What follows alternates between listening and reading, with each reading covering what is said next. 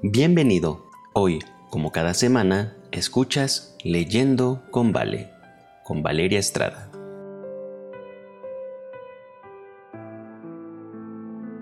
Hola, ¿qué tal amigos? Bienvenidos una vez más a otro episodio de Leyendo con Vale. Soy Valeria Estrada y estoy muy contenta, muy feliz de poder encontrarme con vos a través de de este medio. Estamos leyendo, si sos nuevo, bienvenido, te cuento, el libro de la autora Melody Mason se titula Atrévete a pedir más y estamos hoy en el capítulo número 22. Chicos, ya nos quedan cinco capítulos y terminamos con esta primer temporada de Leyendo con Vale y este primer libro que juntos hemos compartido, que juntos nos hemos enriquecido, que juntos hemos sido canales de bendición también compartiendo con nuestros familiares y amigos. Quiero aprovechar para agradecerles a cada uno de ustedes por ser parte de esta aventura que hace un tiempo nació en mi corazón, de poder ser ese canal de bendición como mencioné hace un momento. Estamos de paso por esta vida ¿Qué vamos a dejar? ¿Cuál es nuestro legado? ¿Cómo nos va a recordar la gente? Eso es algo que siempre, siempre me he preguntado. Así que este podcast, sin duda alguna, para mí, primeramente, es una bendición, porque vuelvo a leer este libro que alguna vez cambió mi vida. Los libros enriquecen la mente, enriquecen el alma, y nos ayudan a ver la vida de una manera diferente. Así que bueno, espero que les haya gustado y vamos a comenzar entonces con la lectura del capítulo número 22. Se titula Reinventando la forma en que hacemos iglesia. Vamos a estar reconociendo el falso reavivamiento, segunda parte. El versículo del día de hoy se encuentra en el libro de Mateo, el capítulo 7, versículo 15, y dice así, Guardaos de los falsos profetas que vienen a vosotros con vestidos de ovejas, pero por dentro son lobos rapaces. En las antiguas fábulas de Esopo encontramos la historia de un lobo hambriento que buscaba una chuleta de cordero para cenar. Vez tras vez, este lobo se aproximaba al rebaño de ovejas, pero siempre lo reconocían y lo echaban. Finalmente, ya desanimado y angustiado y sintiéndose aún más hambriento, se le ocurrió un plan brillante. Tomó la alfombra de piel de oveja que estaba en el piso de su tía, se envolvió en ella y salió. Esta vez se aproximó lentamente al rebaño y comenzó a comer pasto junto con las otras ovejas. ¡Puah! pensó, comer pasto es asqueroso, pero sabía que comer pasto valdría la pena una vez que hubiese capturado algún sabroso cordero. Como ahora el lobo estaba hábilmente disfrazado, las ovejas no reconocieron al miembro más nuevo del rebaño. Y cuando la noche llegó, entró al redil junto con las ovejas, justo lo que había esperado. Uno de los corderos bebés se quejó a su madre. Esa oveja tiene un olor raro. Creo que algo anda mal. Pero al pequeño corderito se le ordenó hacer silencio. No seas descortés, lo retó su madre. Preocúpate por tus propios asuntos. El lobo sonrió para sus adentros. Pronto, muy pronto, cuando el pastor se fuera a su casa, el lobo cenaría un delicioso cordero. Sin embargo, al señor lobo le aguardaba una gran sorpresa, porque esa noche el pastor decidió que también quería cordero para cenar, y al espiar y ver a la que parecía ser la oveja más grande del rebaño, agarró al lobo y lo sacó del redil. Podemos sonreír ante este irónico final de la historia, pero en realidad esta fábula no es para reírse. El apóstol Pablo escribe a los ancianos de la iglesia de Éfeso, por tanto, mirad por vosotros y por todo el rebaño en que el Espíritu Santo os ha puesto por obispos, para apacentar la iglesia del Señor, la cual Él ganó por su propia sangre. porque yo sé que después de mi partida entrarán en medio de vosotros lobos rapaces que no perdonarán al rebaño. Y esto se encuentra en el libro de Hechos de los Apóstoles, el capítulo 20, versículos 28 y 29. Cristo advirtió, Guardaos de los falsos profetas que vienen a vosotros con vestidos de ovejas, pero por dentro son lobos rapaces. Los maestros religiosos que se describen aquí profesan ser cristianos, poseen una apariencia de piedad y aparentan trabajar por el bien de las almas, pero sus doctrinas llevan a la gente no solo a la complacencia y al peligro espiritual, sino que también alejan al rebaño de la verdad. Al hablar de estos falsos profetas vestidos de oveja, Pablo siguió advirtiendo a los creyentes, porque si viene alguno predicando a otro Jesús que el que os hemos predicado, o si recibís otro espíritu que el que habéis recibido, u otro evangelio que el que habéis aceptado, bien lo toleráis, porque estos son falsos apóstoles, obreros fraudulentos que se disfrazan como apóstoles de Cristo, y no es maravilla, porque el mismo Satanás se disfraza como ángel de luz, así que no es extraño si también sus ministros se disfrazan como ministros de justicia, cuyo fin será conforme a sus obras. Amigos, es importante saber cómo reconocer a los falsos maestros, a esos maestros que traen un nuevo tipo de fuego y un nuevo tipo de evangelio. El pasaje bíblico de arriba nos muestra cómo reconocerlos. Ahora consideremos lo que está pasando en el cristianismo de hoy. Lo novedoso y sensacionalista. ¿Debiéramos unirnos al movimiento? Por supuesto, no todo lo nuevo es malo. El pastor Dwight Nelson predicó hace un tiempo un sermón en la reunión campestre de 3 ABN sobre Isaías 43:19 que dice, He aquí que yo hago cosa nueva. Necesitamos algo nuevo, necesitamos ser despertados de nuestro letargo espiritual, necesitamos ser renovados con el poder de lo alto. Sin embargo, hay algo nuevo peligroso que distrae a miles, inclusive millones en muchas iglesias de la modernidad. Satanás ve que se aproxima un reavivamiento genuino y para obstaculizar la obra de Dios ha creado un engaño nuevo y excitante. Elena de Guay nos dice, Satanás hará parecer como que la bendición especial de Dios es derramada sobre las iglesias que puede colocar bajo su poder seductor. Allí se manifestará lo que se considerará como un gran interés por lo religioso. Multitudes se alegrarán de que Dios esté obrando maravillosamente en su favor cuando en realidad la obra provendrá de otro espíritu. Bajo un disfraz religioso, Satanás tratará de extender su influencia sobre el mundo cristiano. Por ahora, no suena tan mal, pero continuemos leyendo. Hay una excitación emocional, una mezcla de lo verdadero con lo falso, bien adaptada para extraviar. No obstante, nadie necesita ser engañado. A la luz de la palabra de Dios, no es difícil determinar la naturaleza de estos movimientos.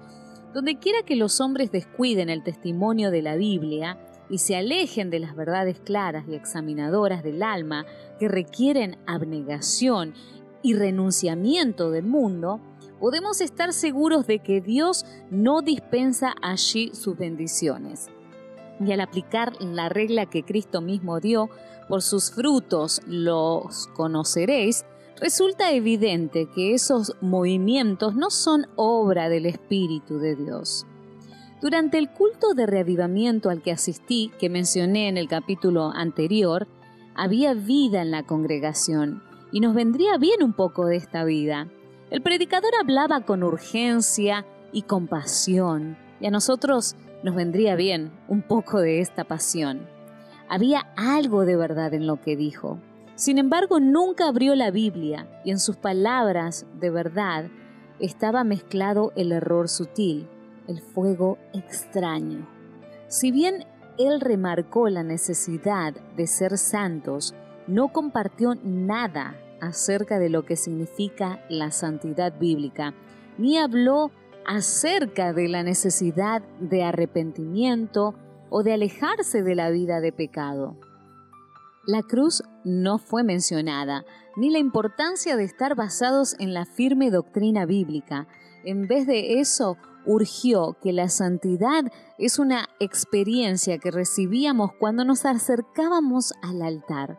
Enfatizó los sentimientos, las sensaciones, el abandono total, el hablar en el idioma celestial, en lenguas, y la experiencia sobrenatural de tocar a un Dios hacedor de milagros.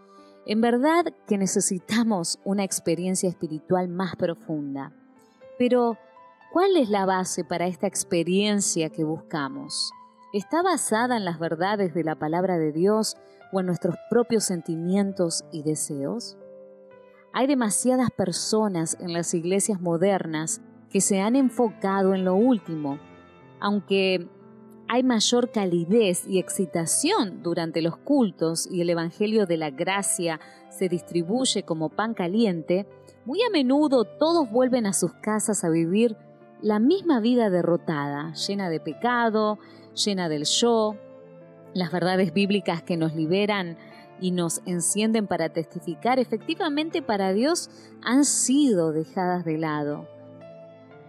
La predicación del arrepentimiento y del abandono del pecado se ha convertido en algo casi inexistente. Como resultado, la sensación de necesidad de salvación por medio de la muerte de Cristo en la cruz queda obstruida. Para muchos lo importante es pasar una experiencia acogedora y emocional. Pero esta experiencia no nos está preparando para pasar la eternidad con nuestro Señor. Demasiado a menudo, los reavivamientos populares son provocados por apelaciones a la imaginación, por la excitación de las emociones y por la gratificación del gusto por lo que es nuevo y extraordinario. Los conversos ganados de este modo manifiestan poco deseo de escuchar la verdad bíblica y poco interés en el testimonio de los profetas y apóstoles. El servicio religioso que no revista un carácter un tanto sensacional no tiene atractivo para ellos. Un mensaje que apele a la fría razón no despierta eco alguno en ellos. No tienen en cuenta las claras advertencias de la palabra de Dios, las cuales se refieren directamente a sus intereses eternos.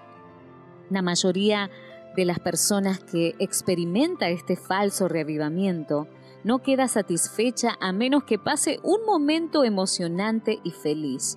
Se esfuerzan por lograr una excitación de sentimientos y sensaciones, pero los sentimientos no son duraderos y cuando desaparecen a terminar la reunión, descienden más bajo que antes, ya que sus sentimientos no venían de Dios. Los sentimientos no son malos, pero no deben guiarnos completamente porque fácilmente nos pueden hacer extraviar. En ningún lugar de las escrituras se nos enseña a buscar los sentimientos o una experiencia. Se nos enseña a buscar a Cristo, y el mensaje de Juan el Bautista, de Cristo y de todos sus seguidores siempre ha sido arrepiéntanse. El reino de los cielos ha llegado. Crean en el Señor Jesucristo y serán salvos. Vuélvanse de sus caminos impíos, límpiense, dejen de lado todo el mal de sus acciones, sean limpios, crucifiquen el yo, tomen su cruz y sigan a Jesús. Seguir a Jesús no a sensaciones o a sentimientos, fue lo que le dio vida y poder a la iglesia primitiva. Ciertamente necesitamos una nueva experiencia, pero la experiencia que necesitamos debiera ser el fruto, no la raíz de un reavivamiento bíblico genuino. La iglesia emergente, reinventando la forma en que hacemos iglesia. El término emergente significa recientemente formado o prominente. Por eso se elige ese término para describir el pensamiento popular que ahora está formando gran parte de la cristiandad moderna o posmoderna. La iglesia emergente definida de esta manera, no es de una confesión en particular, sino que representa una filosofía que afecta a todas las confesiones. No tiene una estructura formal o un líder formal, pero busca reconstruir la estructura de la iglesia e infiltrar los corazones de todos los líderes de la iglesia. Tristemente, gran parte de lo que la filosofía de la iglesia emergente promueve está en contra del cristianismo histórico. En esencia es el posmodernismo bautizado y santificado con el propósito de alcanzar a las masas con el Evangelio. Declara, creemos que la forma en que la Iglesia ha sido formada en el pasado es demasiado anticuada, demasiado atada a la Biblia y a doctrinas específicas y por lo tanto demasiado exclusivista para las otras personas en necesidad de escuchar el Evangelio. Así que cambiemos nuestro enfoque y estilo. Necesitamos ser más abiertos y amorosos y juzgar menos aquellas prácticas que no aprobamos. Mezclémonos más con la gente como lo hizo Jesús. Mientras que la revolución radical, que busca cambiar la forma en que hacemos iglesia y rediseñar la religión para el siglo XXI, puede parecer inofensiva y noble, la iglesia emergente está construida sobre un fundamento erróneo e inestable en el que todo sirve y es válido. Eres bueno, soy bueno. Todos somos buenos, combinemos todo. Este Evangelio de los fuegos que se autogeneran, promovidos por la iglesia emergente, está atrayendo a millones porque no tiene límites. No hay más negro y blanco, ni se puede o no se puede. Todo gira en torno al amor y la aceptación. Aunque es necesario que haya más calidez y más amor entre nuestras paredes, el problema está en que todo se ha vuelto gris. Lo que Dios realmente piensa o dice ya no tiene importancia. Todo está basado en nosotros.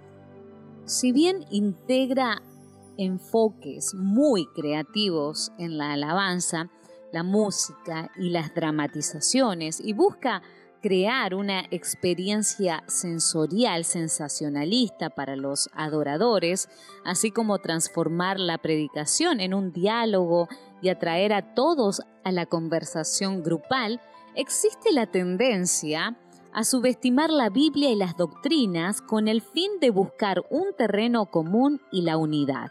Los diálogos interminables y las preguntas sin respuestas concretas y el enfoque en las experiencias subjetivas por encima de la verdad bíblica concreta es el método del evangelismo de la iglesia emergente.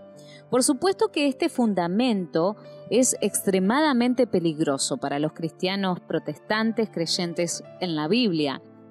Es peligroso porque esta colaboración y enfoque interconfesional lleva al relativismo, que es un fundamento bíblico no absoluto que discutimos anteriormente al universalismo, que es la creencia de que todos los seres humanos, sin importar sus creencias o estilos de vida, serán salvos, y el sincretismo, que es la unidad definitiva de todas las iglesias, aun de aquellas que parecen ser contradictorias entre sí.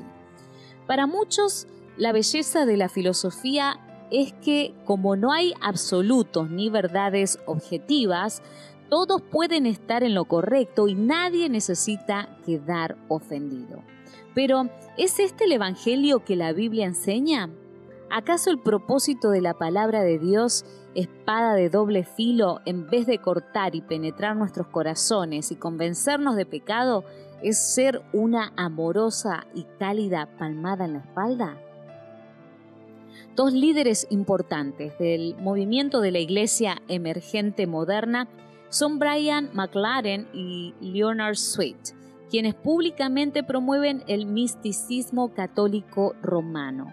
El misticismo, en resumen, es la creencia de que el conocimiento directo de Dios, la verdad espiritual y la realidad suprema pueden obtenerse por experiencias subjetivas y especulaciones vagas.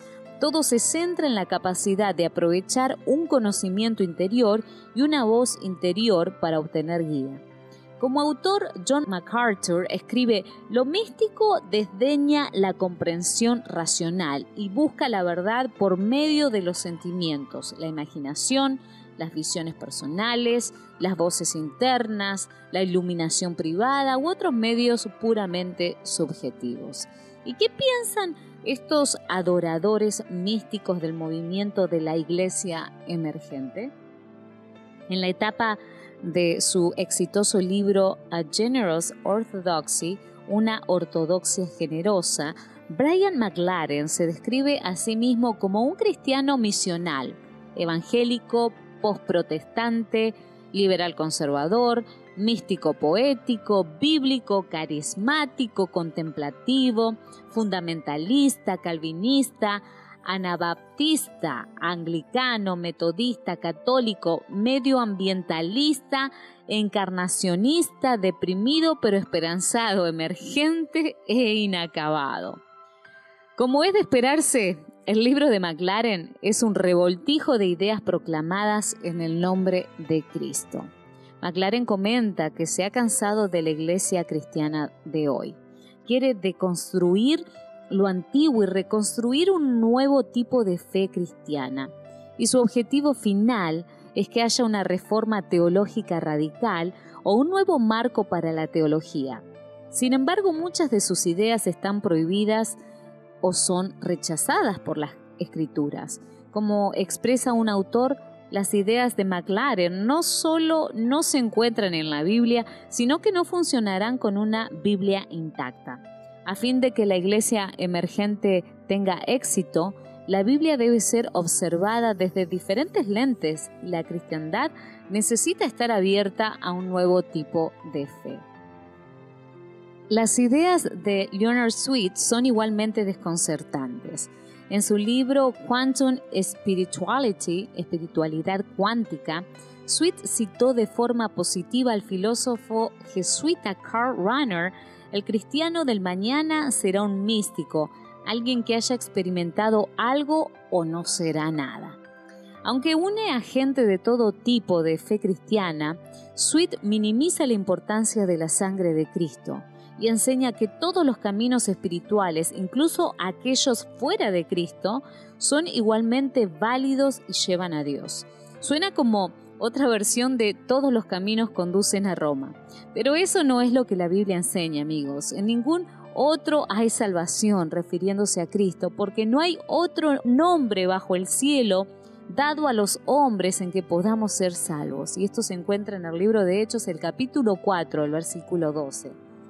Dan Kilmball, pastor de la iglesia Vintage Faith en Santa Cruz, California, y otro líder conocido del movimiento de la iglesia emergente, escribió el libro de The Emerging Church, Vintage Christianity for New Generations, la iglesia emergente, un cristianismo clásico para las nuevas generaciones. Las ideas de Kimball pueden no parecer tan peligrosas a primera vista, pero veamos lo que tiene para decir al considerar al mundo y al cristianismo de hoy. Y dice, en un mundo postcristiano, el pluralismo es la norma. El budismo, la Wicca, el cristianismo, el islam, el hinduismo o una mezcla ecléctica, es decir, una elección entre muchas opciones diferentes, todo es parte del suelo. Además, declara que la base para el aprendizaje ha cambiado de la lógica y la razón al ámbito de la experiencia y del misticismo al enfatizar la importancia de la experiencia multisensorial en la alabanza, velas, incienso, utilería, etc., y al explicar por qué es importante bajar las luces, Kimball explica, en la cultura emergente, la oscuridad representa la espiritualidad. Añade, Vemos esto en los templos budistas y en las iglesias católicas y ortodoxas. La oscuridad comunica que algo serio está sucediendo algo serio está sucediendo, pero no algo bueno. Es importante entender aquí, chicos, que Satanás no solamente está intentando llevar a la gente al lado oscuro del conflicto entre el bien y el mal, está intentando erradicar por completo la brecha existente entre él y Dios y entre el bien y el mal, y hacer que la oscuridad parezca luz. Howard Pett, en su libro The Dangers of Contemplative Prayer, Los peligros de la oración contemplativa, lo resume de esta manera. La iglesia emergente ha vendido al cristianismo por medio de sus métodos de marketing de alta tecnología para crear congregaciones abiertas a los buscadores con un evangelio diluido, uno que le quita énfasis al pecado y al arrepentimiento y promueve aproximaciones sensuales a una alabanza engañosa. Pero en realidad, lo único que tienen para vender es el mismo veneno antiguo de Satanás envasado en frascos nuevos. ¿Es esta la forma en que queremos hacer iglesias, amigo que me estás escuchando? En resumen, hay cuatro cosas que debieran preocuparnos respecto del movimiento de la iglesia emergente. Consideremos cómo un pastor adventista ha resumido estos peligros. En primer lugar, el movimiento de la iglesia emergente o minimiza o ignora la importancia de vida o muerte de creer, someterse humildemente y obedecer firmemente la verdad bíblica innegociable, especialmente el mensaje de los tres ángeles. En segundo lugar, aunque los conceptos cristianos pueden ser expresados con firmeza, gran parte de las enseñanzas de esta iglesia está arteramente vinculada al misticismo del catolicismo romano y a la nueva era que finalmente lleva al mayor peligro de todos, el espiritualismo mortal y la invasión de los espíritus malignos. En tercer lugar, bajo el disfraz que promueve una experiencia más profunda con Dios, las enseñanzas de la iglesia emergente se han convertido en uno de los vehículos más sutiles en la campaña de Satanás para engañar, si fuere posible, aún a los escogidos. En cuarto lugar, mi mayor preocupación es por los adventistas del séptimo día, especialmente por nuestros jóvenes Debemos evitar estos peligros a toda costa. Hagamos una pausa. ¿En qué estamos pensando? ¿En qué estás pensando mientras estamos leyendo? Aunque los tiempos y las culturas pueden cambiar, la palabra de Dios no cambia. Su verdad nunca cambia, nunca se altera de generación en generación. La iglesia emergente hoy está presentando la idea de que la verdad es relativa y se altera como la evolución. Y por lo tanto la verdad de la Biblia debe ser adaptada para encajar en nuestra cultura de la forma en que la percibimos. Eso es blasfemia. La verdad no funciona así, chicos nunca ha funcionado así. Nuestra generación no es una generación especial que puede tomar la palabra de Dios y reducirla al nivel de la cultura. Se supone que el nivel de la cultura debe ser traído nuevamente a la verdad convincente de la palabra de Dios. Estamos continuamente en peligro de ponernos por encima de la sencillez del Evangelio, escribe Elena de White, y continúa diciendo, hay un intenso deseo en muchos de impresionar al mundo con algo original que eleve a la gente a un estado de éxtasis espiritual y cambie el estado actual de cosas. Ciertamente hay gran necesidad de un cambio en el estado actual de cosas, pues no se comprende cómo se debiera el carácter sagrado de la verdad presente, pero el cambio que necesitamos es un cambio de corazón y solo se puede obtener buscando a Dios individualmente, buscando su bendición, pidiéndole su poder, orando fervientemente para que su gracia pueda venir sobre nosotros y que sean transformados nuestros caracteres. Este es el cambio que necesitamos hoy. Y para lograrlo debiéramos ejercer energía perseverante y manifestar cordial fervor. Por mucho tiempo, los adventistas han sido expertos en la teología bíblica y en la doctrina, sin tener una caminata diaria personal e íntima con Cristo. Necesitamos ese cambio de corazón. Necesitamos una experiencia más profunda, que sea auténtica y real, no solo un fingimiento que proteja nuestra dignidad.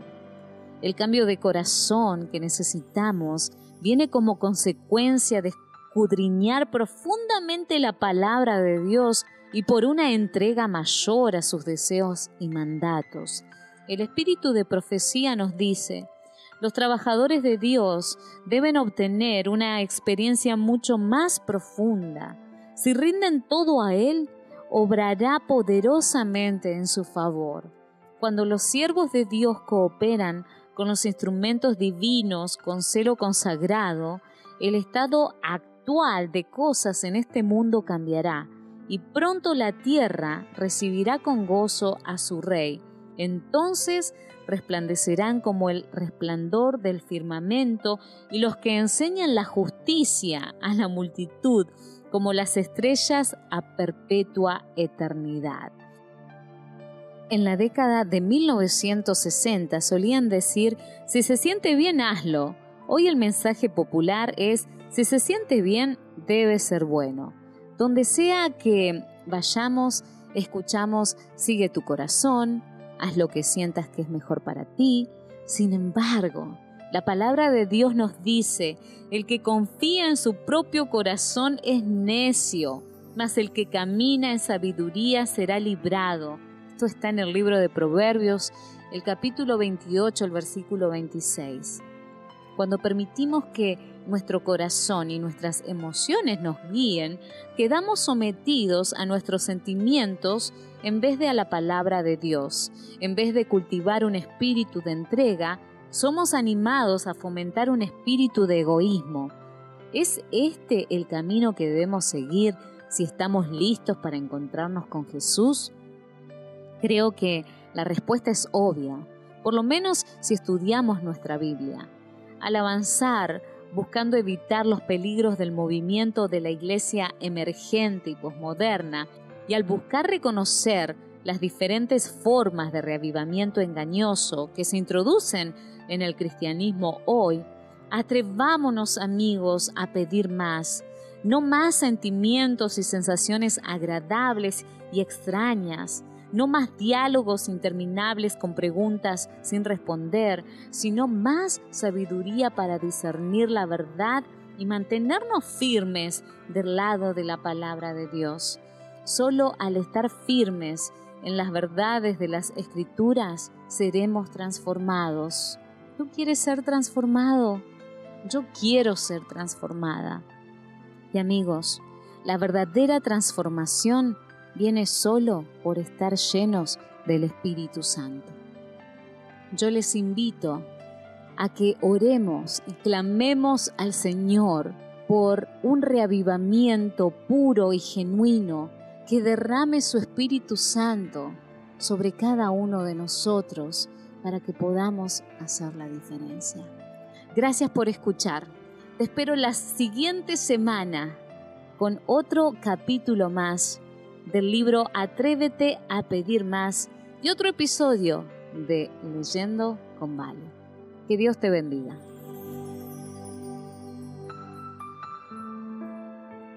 No olvides compartir este podcast con familiares y amigos. Seamos canales de bendición y juntos, cada semana, continuemos leyendo con Vale.